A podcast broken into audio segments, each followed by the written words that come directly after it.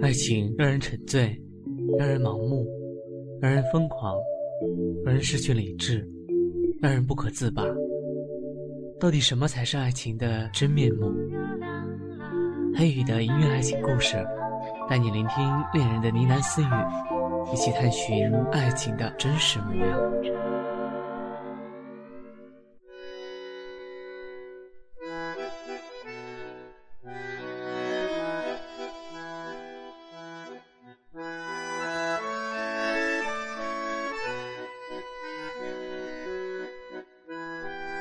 我是在上周三接到张硕的电话的。那个时候，我正忙着去赶末班公车，跑了整整十分钟，累得气喘吁吁。听到铃响，摸了电话，慌乱的点了接听，也没有看一下是谁打的。喂？可是对方好久没有说话。那个时候，我正忙着在包里掏公交卡，也没有注意到那头为什么那么久都没有声音。等我刷了卡，找个安静的地方坐下来，一看电话，早就已经挂断。不过，却有一条短信，上面的内容再简单不过。下个月十六号我结婚，东街大道一三三号江宇酒店。我望着短信，静静的发呆。窗外的风景不断的退后变换着，绿的、黄的、银光闪闪的高楼大厦，以及往来的人群。我没有说话。只是望着那些风景，脑里一片空白。好久，等我回过神来，已经错过了抵达站，手机摔到了地上。司机叫我说：“小妹妹啊，已经到终点了，还不下车啊？”我慌乱的捡起地上的手机，微微一笑，说了句：“谢谢。”下了车，伸手一摸，脸上不知道什么时候全是眼泪。我神思恍惚的走回家，倒头就睡。第二天醒来，已经是午饭时间了。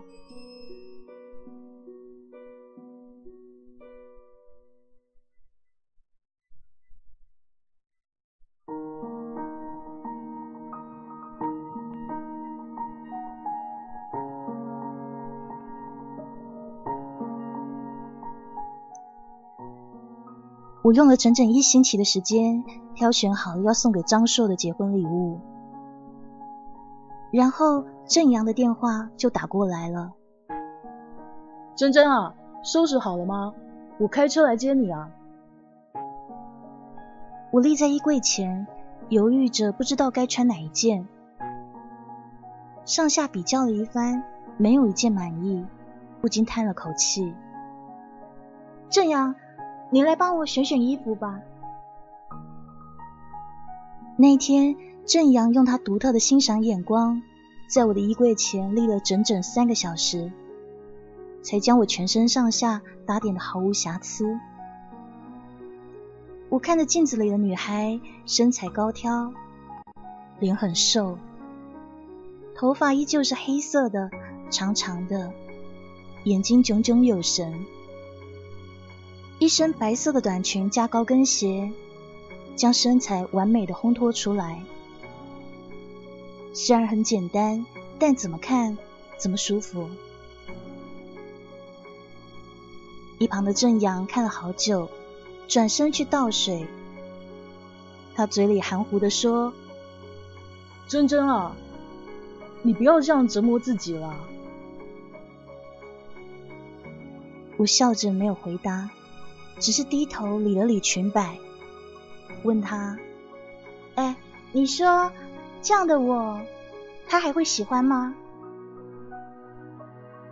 正阳似乎有点生气，重重的放下杯子，转身开门。你们已经分手了。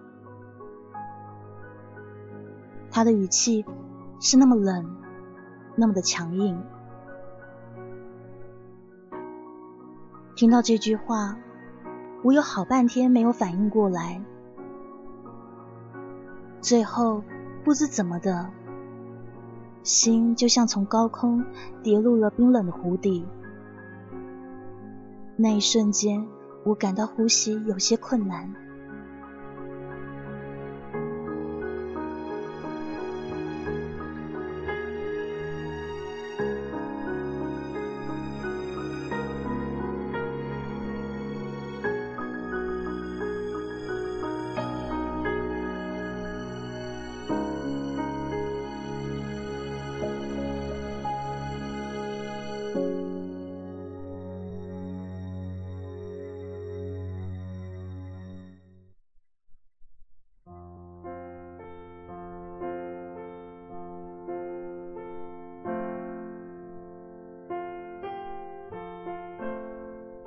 我跟正阳一起出现在婚礼上的时候，张硕漂亮的新娘被岳父挽着手，微笑的温和的走向他。那个时候的张硕眼底是很深的温柔，温柔的笑，温柔的欢喜，温柔的嘴角，还有温柔的吻。他牵起新娘的手，轻轻的吻着她的嘴。下面的人都跟着起哄，气氛非常的热烈，就好像是一件普天同庆的喜事一样。哼，我忘了，这原本就是一件喜事啊。正阳在我旁边看着台上的新郎新娘，笑得很绅士。鼓了掌以后，手伸过来，轻轻的握住我的手。他的手很暖很暖，就像小时候爸爸的怀抱一样，让我很有安全感。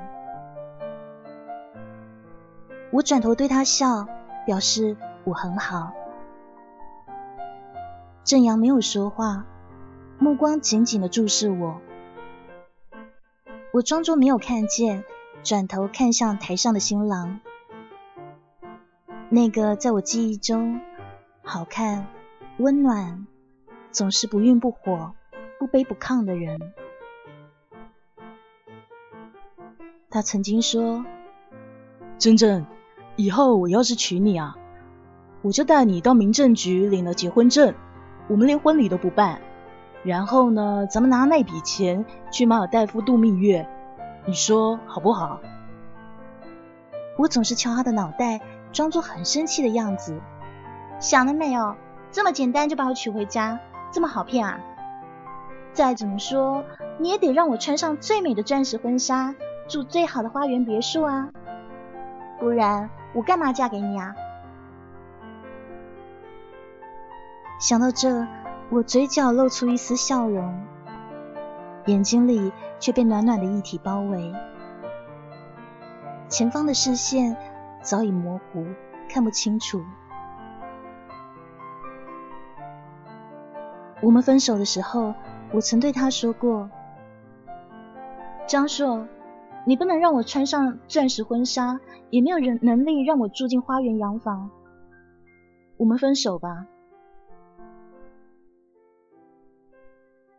当年我们用了整整四年的时间，努力的经营那段关系，那份爱情，为的不过是白发苍苍的时候。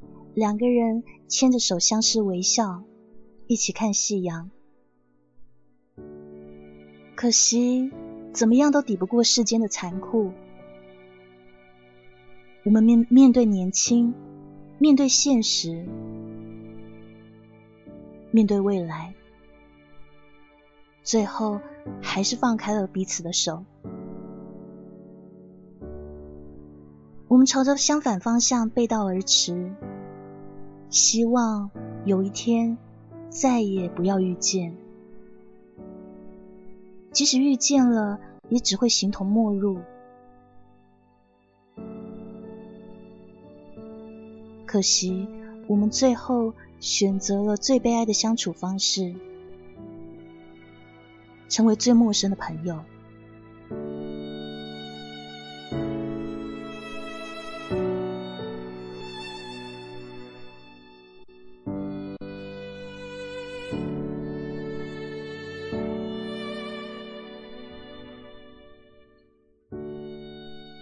酒席上，几个老同学一直在开玩笑。他们说了很多：“张硕啊，你何德何能娶到这么漂亮的老婆啊？”张硕只是笑，将妻子搂在怀里，一杯一杯的把酒往肚子里灌，好像喝得很开心。是啊，我张硕何德何能，连我自己都不知道呢。我没有说话。握着刀叉的手却渐渐的发冷。哎，对了，怎么还没有看到你们两个？有什么消息啊？一个同学将话题转向了我和正阳。你们不打不相识，正阳还转到我们系上来。哎，你们两个可有缘了。张叔的喜酒喝了，接下来该喝你们的吧？我一呆。目光看向正阳，正阳安心的对我微笑，眼睛里都是我看不懂的东西。珍珍她说现在不急了，等过了秋天再说。她喜欢看雪，我想就等到下雪的时候，在雪中为她办一场浪漫的婚礼。哦，这么浪漫哦，嘿，可疼老婆了呢。同学们都起哄，哈哈大笑了起来。可是当场，我习惯性的扭头去看张硕，但他只是浅浅的笑着，没有说话。他用眼神最真实的告诉了我：王真，这个男人已经不爱你了。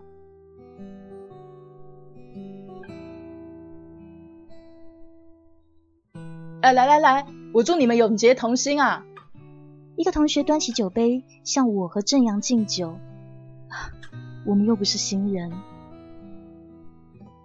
正阳连忙站起身，却一把按住了我的手，不给我喝。那个同学看不下去了，他说：“正阳啊，你也不用那么心疼他吧，这可是祝福酒哦。”正阳笑得很温和。没办法，他现在不能喝，不然对肚子里的宝宝不好。突然间，砰！张硕酒中手中的酒杯滑落在地，摔了个粉碎。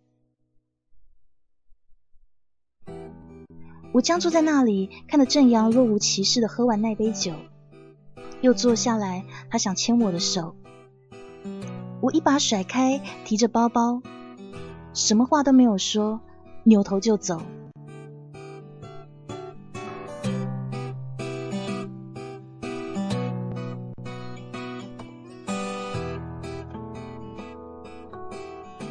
正阳没有来追我，没有一个人来追我，我只是想要快点离开那个地方。我发现自己一分钟也待不下去了。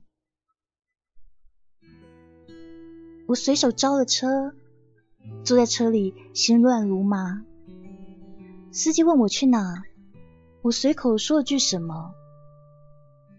望着窗外翻飞的风景，忽然间掉下眼泪。我不停的擦着眼泪，脑子里一塌糊涂。也许是车开的太快了吧。突然间。我觉得我很想吐，我请司机拿了个方便袋，我拿在手中，却昏沉沉的睡着了。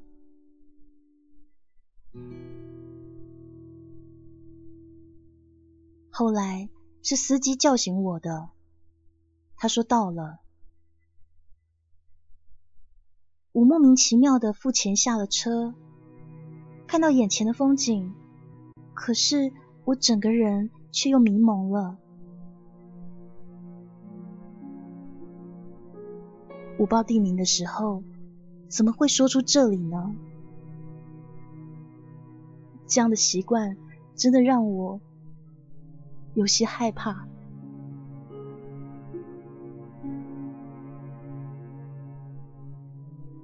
眼前是一片平坦的草坪，中间是一个波光潋滟的湖泊，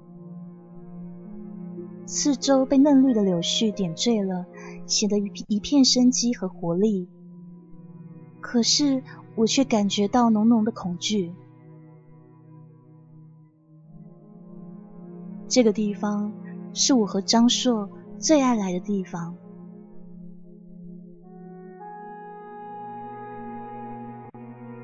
大学的时候，张硕总是对我说：“珍珍，我觉得前世的我一定是一株柳树，因为出生和发芽都接受阳光雨露的滋润，所以长得生机勃勃的。”我总是笑他说：“我觉得你比较像这湖水，看上去呢那么的冰凉，但是实际上却热心肠，也很坚强。”张硕有一个非常聪明的大脑，他可以把许多我看不懂的事情看得非常透彻。我的心事、我的想法、我的喜欢，他都一览无余。可他这样的一个人，偏偏生得很柔弱，看上去就像一个文弱书生一样，白白的、嫩嫩的，笑起来那么斯文和煦。长得非常干净，班上的同学都喜欢开他的玩笑，但是他也不生气，只是笑着回答，或者说干脆不回话。他的人缘特别的好。哎，张硕，你那小媳妇儿怎么没跟你一起来啊？哎，张硕啊，听说你的小媳妇儿最近闹脾气了，你要好好哄哄人家哦。哎，张硕，快毕业了，你们是准备要私奔了吗？张硕，什么时候订婚啊？我是他朋友眼中的小媳妇儿，乖巧可爱，有点刁蛮任性，不过却是大家大家公认的张夫人。他们曾经说过，如果哪一天我跟张硕没有走到最后的话，他们就再也不相信爱情了。可是。老天就是这么爱捉弄人。我们在毕业那一年，用最温和、最平静的方式分手了。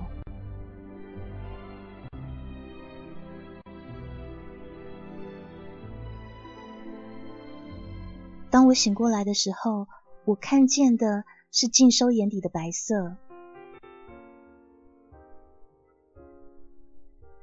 医院里消毒水的味道。透过门缝传进了我的鼻子，我低头想吐，胃里因为什么东西都没有，怎么吐都吐不出来。一时间天昏地暗，在阳台上接电话的正阳也闻声跑了进来，他很担忧的问我：“好点了吗？”我对他笑了笑，表示我没事。正阳的脸色非常的苍白，有很重的眼袋，看来他一直没睡好。他扶着我躺下，在我身边安静的坐了下来，似乎有什么话想对我说。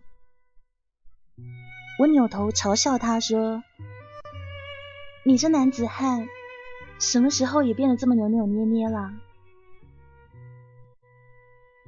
他转过头来看我。眼睛红肿，里面却渐渐的聚集了泪水。我打你的电话，你没有接。等我找到你的时候，你在湖边昏睡了过去。珍珍，你知不知道？我看你那样躺着，我真的好害怕。傻瓜，你怕什么啊？你怕我被坏人绑架？你又不是不知道，我跟你第一次见面的时候，把你当成小偷，在地铁上跟你打起来。那个时候你的身手还比不过我呢。正阳没有说话，只是沉默的看着我。你知道我是怎么找到你的吗？我摇摇头。他说：“我真的太紧张了，所以我就跑去问张硕。我问他你们以前最爱去什么地方，然后他就告诉了我。”我沉默着，许久才露出一个勉强的笑容，然后我转移了话题。哎，正阳，我想吃以前学校门口那一家面馆的牛肉面了，你去帮我买过来好不好？他沉默了很久，嗯。正阳走了以后，我看着病房外白茫茫的一片，静静的发呆。想起曾经跟张硕在一起那些飞快流逝的时光。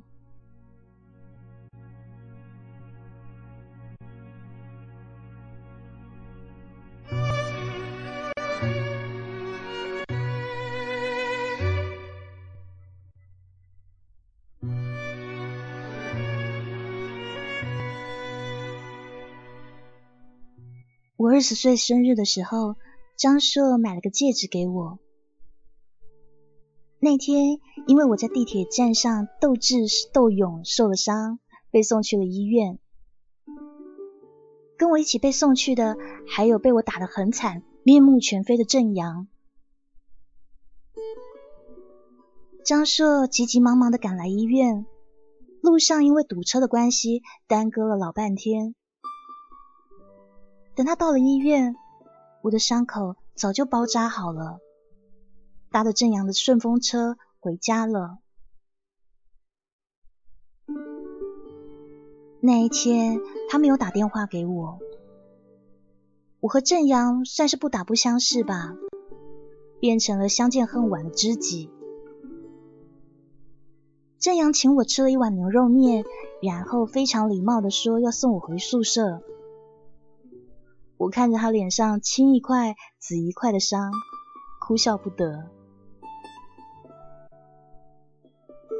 等我们两个打打闹闹走到我宿舍门口的时候，却看到了立在风里，看上去是那么单薄的张硕。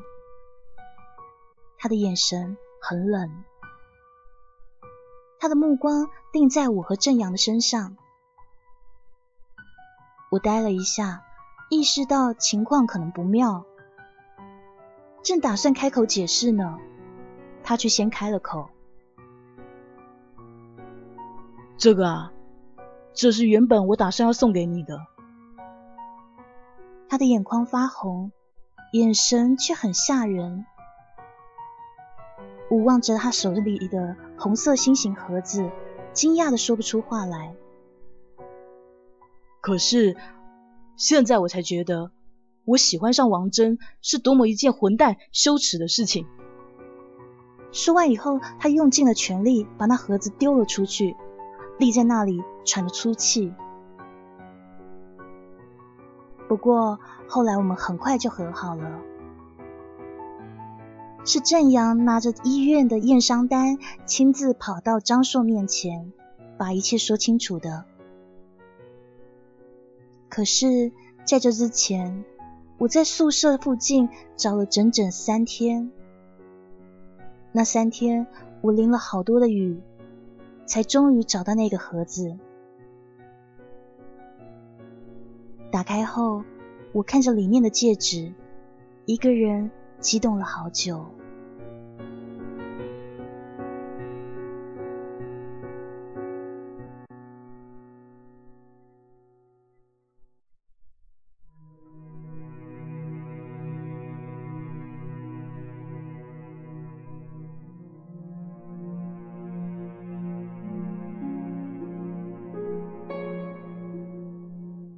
正阳回来了，手里拿着我想吃的牛肉面。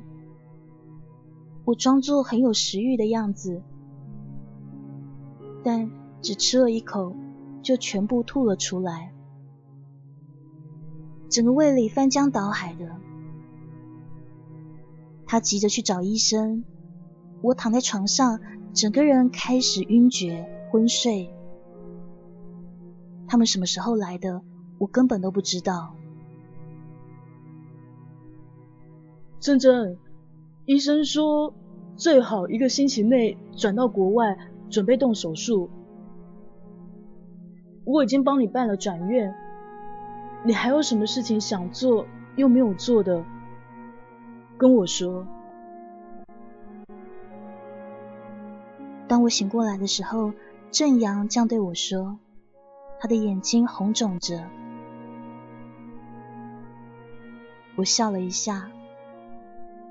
他的婚礼我已经参加了，好像没有什么心愿了。正阳沉默着。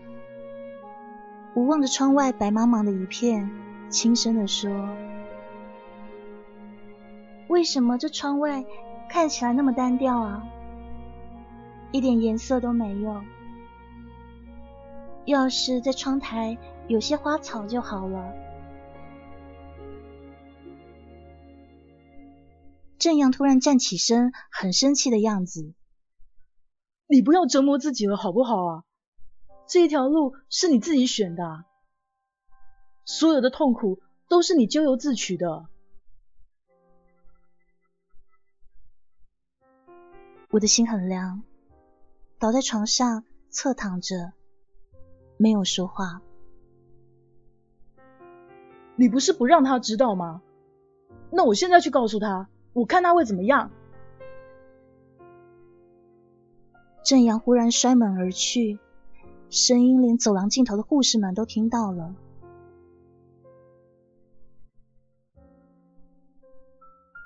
我在床上听见他快速离开的脚步声，心慢慢的往下沉。不一会儿，他又回来了，坐在我面前，静静的看着我，没有说话。我知道他没有告诉张硕。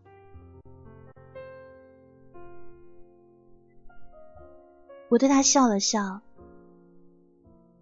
正阳，你记不记得张硕以前是怎么对我的？正阳也露出一个微笑。他，他有时固执的吓人，有时呢。又像一个孩子一样，不过他好像打了我很多次，每次都是因为你。我也微笑着，心情特别的好。是啊，有一次是因为我感冒了，你却带我去山上兜风。回来以后我发高烧，张硕气的一直打你。还有一次。是因为期末考试你没有给我说答案，结果我挂科了。张硕说你这个人啊，不知道罩着我，然后又打你一顿。正阳笑得很开心。那小子啊，早晚有一天我会打回来的。我忍着身体的痛，陷入一阵沉默。好久好久才开口说，他以前对我可好了。每次我说肚子饿了，他就把自己的手伸过来让我啃。我都说麻烦你下次烤熟了再拿过来。哦，别忘了撒盐啊。那时的他是用生命在爱我呢。是啊。有一次你跟他吵了架，几天都没理他，他就在宿舍门口不肯走。然后呢，你就端了盆水泼下去，结果那家伙躲开了。我给你送饭来，却被那水泼了正着。后来还因为这件事你好久没有理我。你跟那小子和好了？哎呦，你们真是一对没良心的。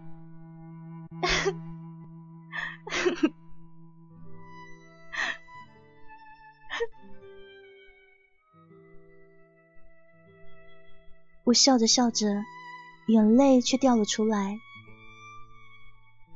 正阳忙过来帮我擦眼泪，擦着擦着，我抬头看他，他居然也哭了起来。我看着他，勉强笑了笑，身体突然剧烈的疼痛起来。正阳急得跑去叫医生，而我。又再一次的在剧痛中晕死了过去。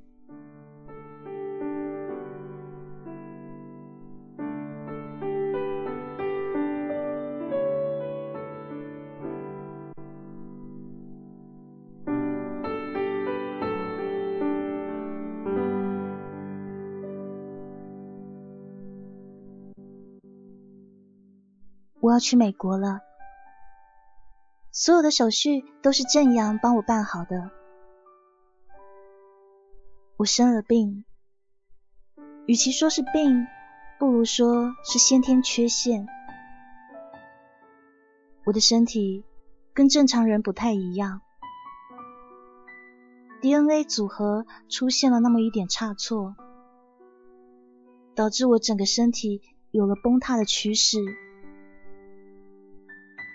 我所有的器官都开始衰竭。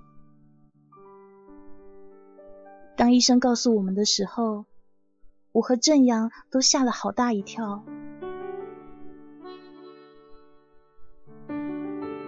我实在想不到，当我的生命才二十岁就要走向下坡，开始走向终结的时候，我却觉得那只是一场梦。我被爱的那么幸福，我有最铁的哥们郑阳，有我最亲爱的张硕，我们都规划好了未来，以后我们要牵着彼此的手，一起在公园里散步，我们要互相搀扶着，一起走向生命的终点。我不忍心丢下他。怎么可以丢下他？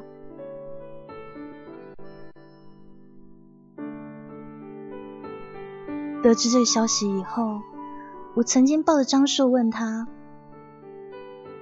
张硕，如果有一天我像霍金那样变成一个全身僵硬、瘫痪、最后失明的植物人，到那个时候，你还会爱我吗？”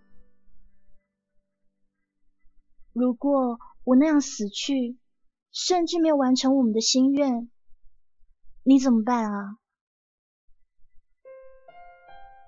张硕把我抱在怀里，亲吻着我的额头。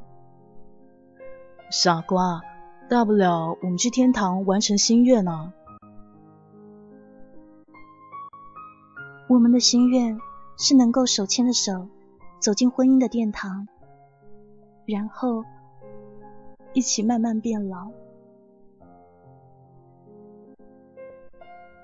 出国前，我还见了张硕一面，是正阳安排的。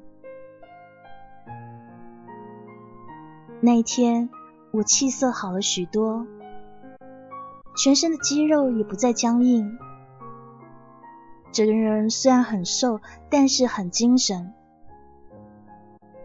张硕带着他的新婚妻子出现在我面前，两个人手拉着手，很甜蜜的样子。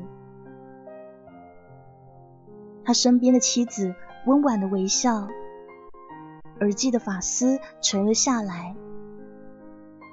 张硕将她别在耳后，顺便亲了一下她的脸，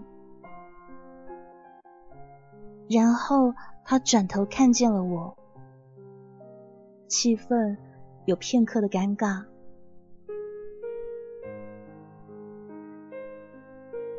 张硕笑的走到我面前，他看上去比以前更好看、更成熟了。我坐在凳子上，笑着朝他招手。张硕，要快点努力当上爸爸哦。他笑着，有点腼腆。他身边的妻子好像也不太好意思。哎，你怎么穿那么多啊？热不热啊？他的妻子关心的问我。我摇摇头。其实我是故意穿成这样的，否则就会被他们看出来了。我现在瘦的连我自己都看不下去了。张硕，要好好珍惜你老婆。我一直都很珍惜啊。他笑着说：“以前珍惜你，现在很珍惜他。”我的心莫名的刺痛。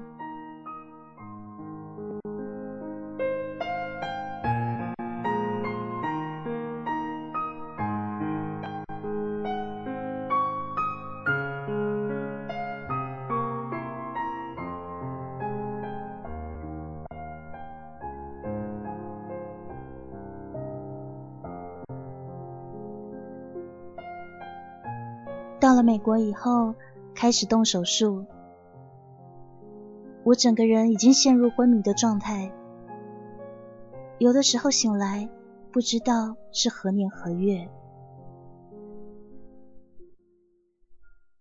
我只觉得我的身体渐渐的飘离，越来越轻，可是脑子却越来越沉。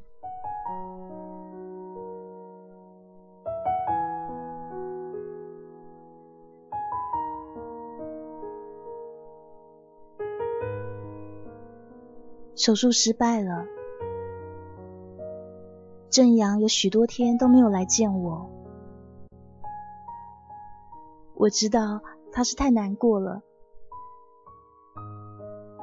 医院的金发护士送药过来的时候，每次都会用英文跟我聊天。有一次，他大概是说：“那个坐在外面老是抽烟的帅哥是你老公吧？”真好啊！我笑着，整个人却很虚脱。他才不是呢，我老公比他好看，比他会疼我。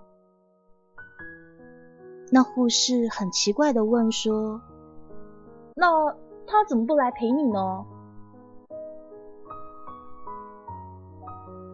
我沉默了，没有说话。嘴角的笑也僵住了，整个人开始恍惚了起来，连那个护士什么时候离开的，我都不知道。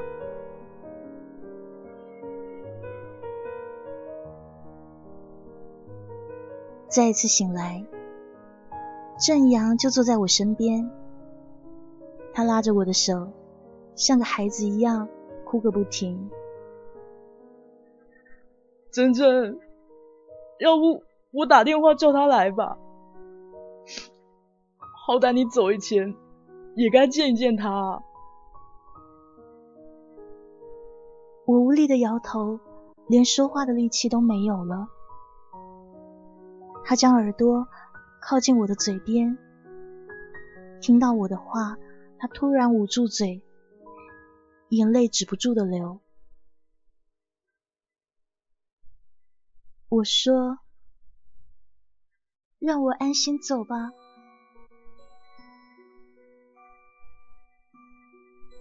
我最放心不下的就是张硕，那个孩子气的男孩，曾经是我最最亲爱的人。如果让他知道当初我离开他，是因为我不想牵着他的手走进坟墓。他会有多么伤心啊！那个时候，他一定会拉着我的手，就算我怎么赶他走，他都不会走。那个小傻瓜，他以为我是真的爱上了正阳，可是他忘了，我是他的准新娘啊！我死心塌地的，从来都没有想过要爱上别人，真的是我最亲爱的小傻瓜。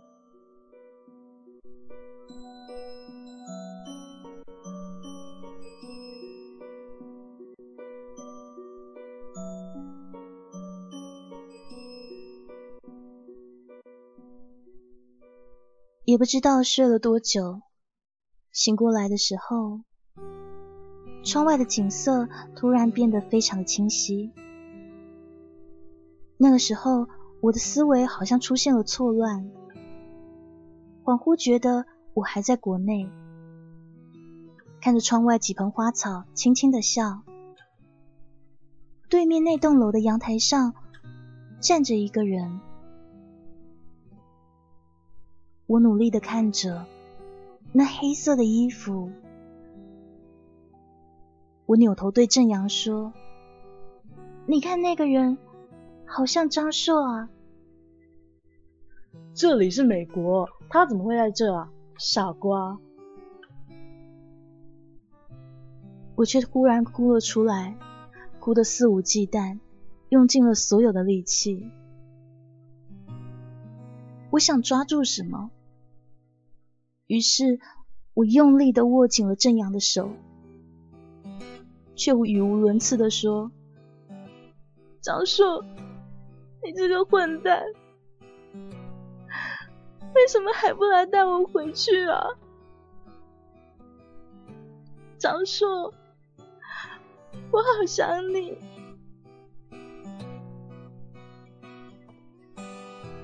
我的思绪开始迷离。恍惚中听到正阳对我说：“放心，他会来陪你。”我安心的闭上了眼，恍惚间觉得好像有什么滚烫的东西掉落在我的脸上，那是眼泪吧？可是是谁的？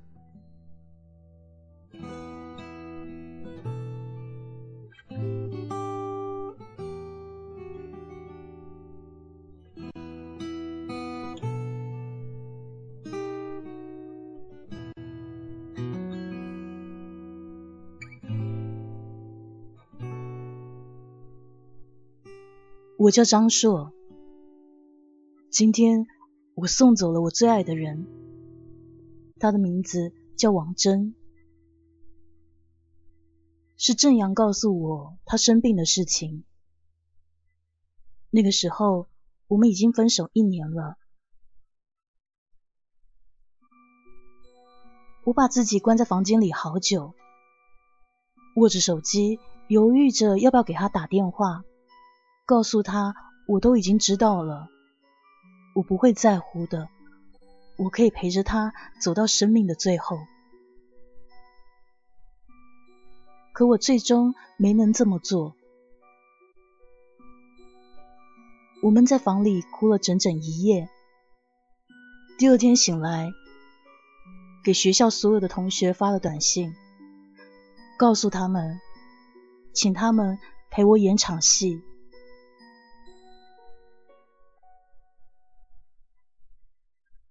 我的结婚是假的，学妹演了新娘，连同所有的同学都很努力的配合。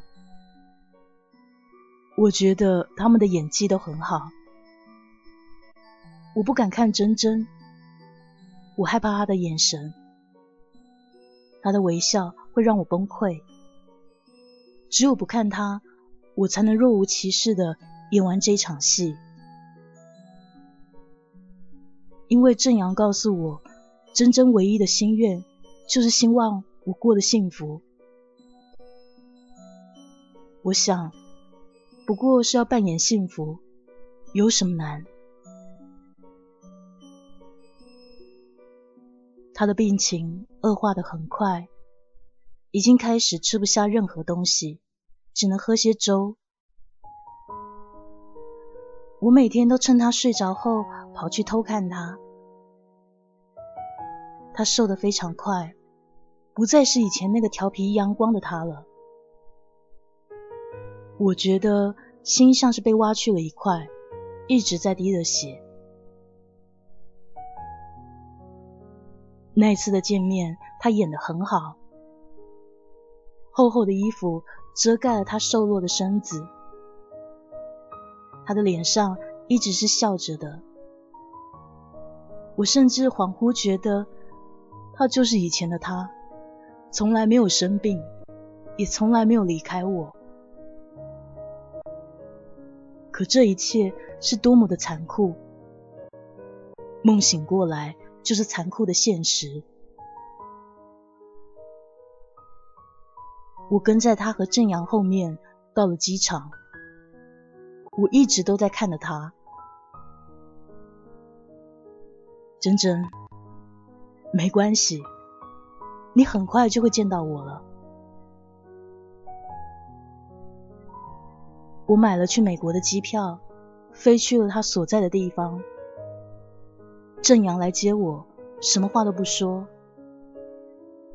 我们一直沉默着，直到快到医院了，正阳才说：“手术失败了，他顶多还有半个月。”说完，正阳忽然泪流满面，他捂着自己的脸，不敢让别人看到他的眼泪。可是他的表情是那么绝望和无助。我没有哭，只是静静的走向他的病房，里面像死一样，没有任何的声音。他就躺在那儿，安安静静的闭着眼睛，眉头皱在一起。我叫着他的名字，珍珍。珍珍，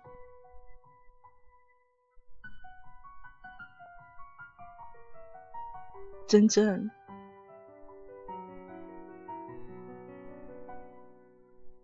叫着叫着，声音哽咽，泪水止不住的流。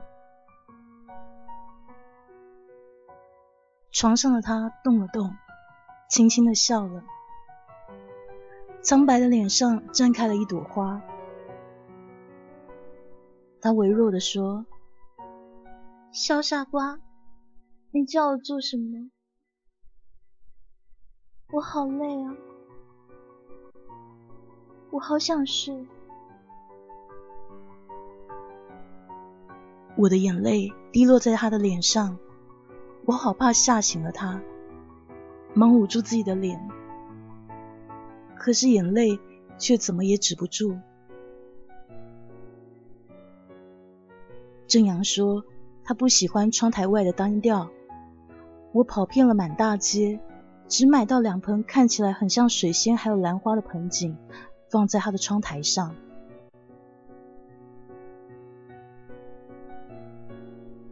他睡了，我就进去看看他。他醒了，我就在走廊上一根接一根的抽着烟。我想送他最后一程，让他好好的离开。我跑到他病房对面的楼栋去，跟医护人员商量了好久，他们才同意让我进去。我站在那儿注视他的病房，心很平静。同学打电话过来关心真正的病情怎样了。我骗他们说他很好。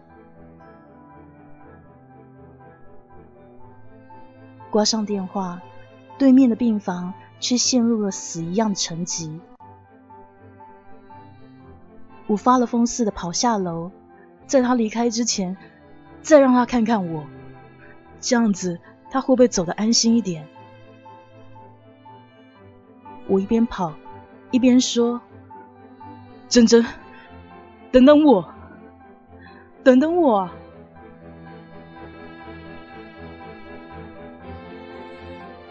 我摔倒在地，心都快震破了。我爬起来继续奔跑，整个人都快虚脱了。等我终于跑他的病房，推开门的时候，他正哭着抓着正阳的手，声音是那么的微弱：“张叔，张叔，我好想你。”我突然间泪流满面。我想起了他在国内医院。曾经在外面散步的时候，对正阳说的话：“正阳啊，你就是我生命里的小太阳，是那一种很亮很亮，会发出光，温暖人的那种太阳。”笨蛋，太阳本来就会发光嘛。他认真的想了一下，好像也对哦。说完，自己咯咯咯的笑了起来，声音那么好听。正阳沉默了一下，问说：“那张硕呢？他是你生命中的什么啊？”他低头沉默着，一直没有说话。过了好久，他才轻声的开口：“他。”他是我最最最亲爱的那个亲爱的，我最亲爱的，忘了对你说，你也是我生命中那个最最最亲爱的。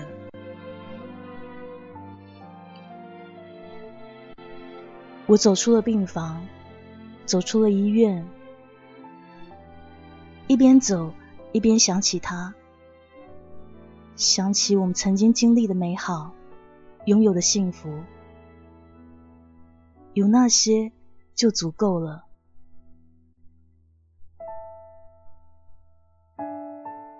他曾经拉着我的手说：“张硕，等我们有钱了，就去环游世界哦。”他喜欢捧着我的脸，笑得眉眼弯弯的。哼，看你受委屈的样子。他更喜欢抓着我的衣服，埋在我的胸膛上。哎呀，好温暖的地方啊！甚至他有时会干坏事。如果我现在亲你一下，你就要答应帮我买一个月的早餐哦，不可以耍赖哦。他的笑容在我脑海里像昙花一样静静的开着，越开越大，越开越美丽。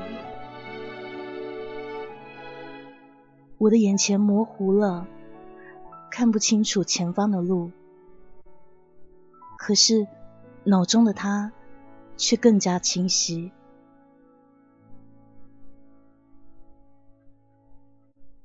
我会好好活下去，我最亲爱的。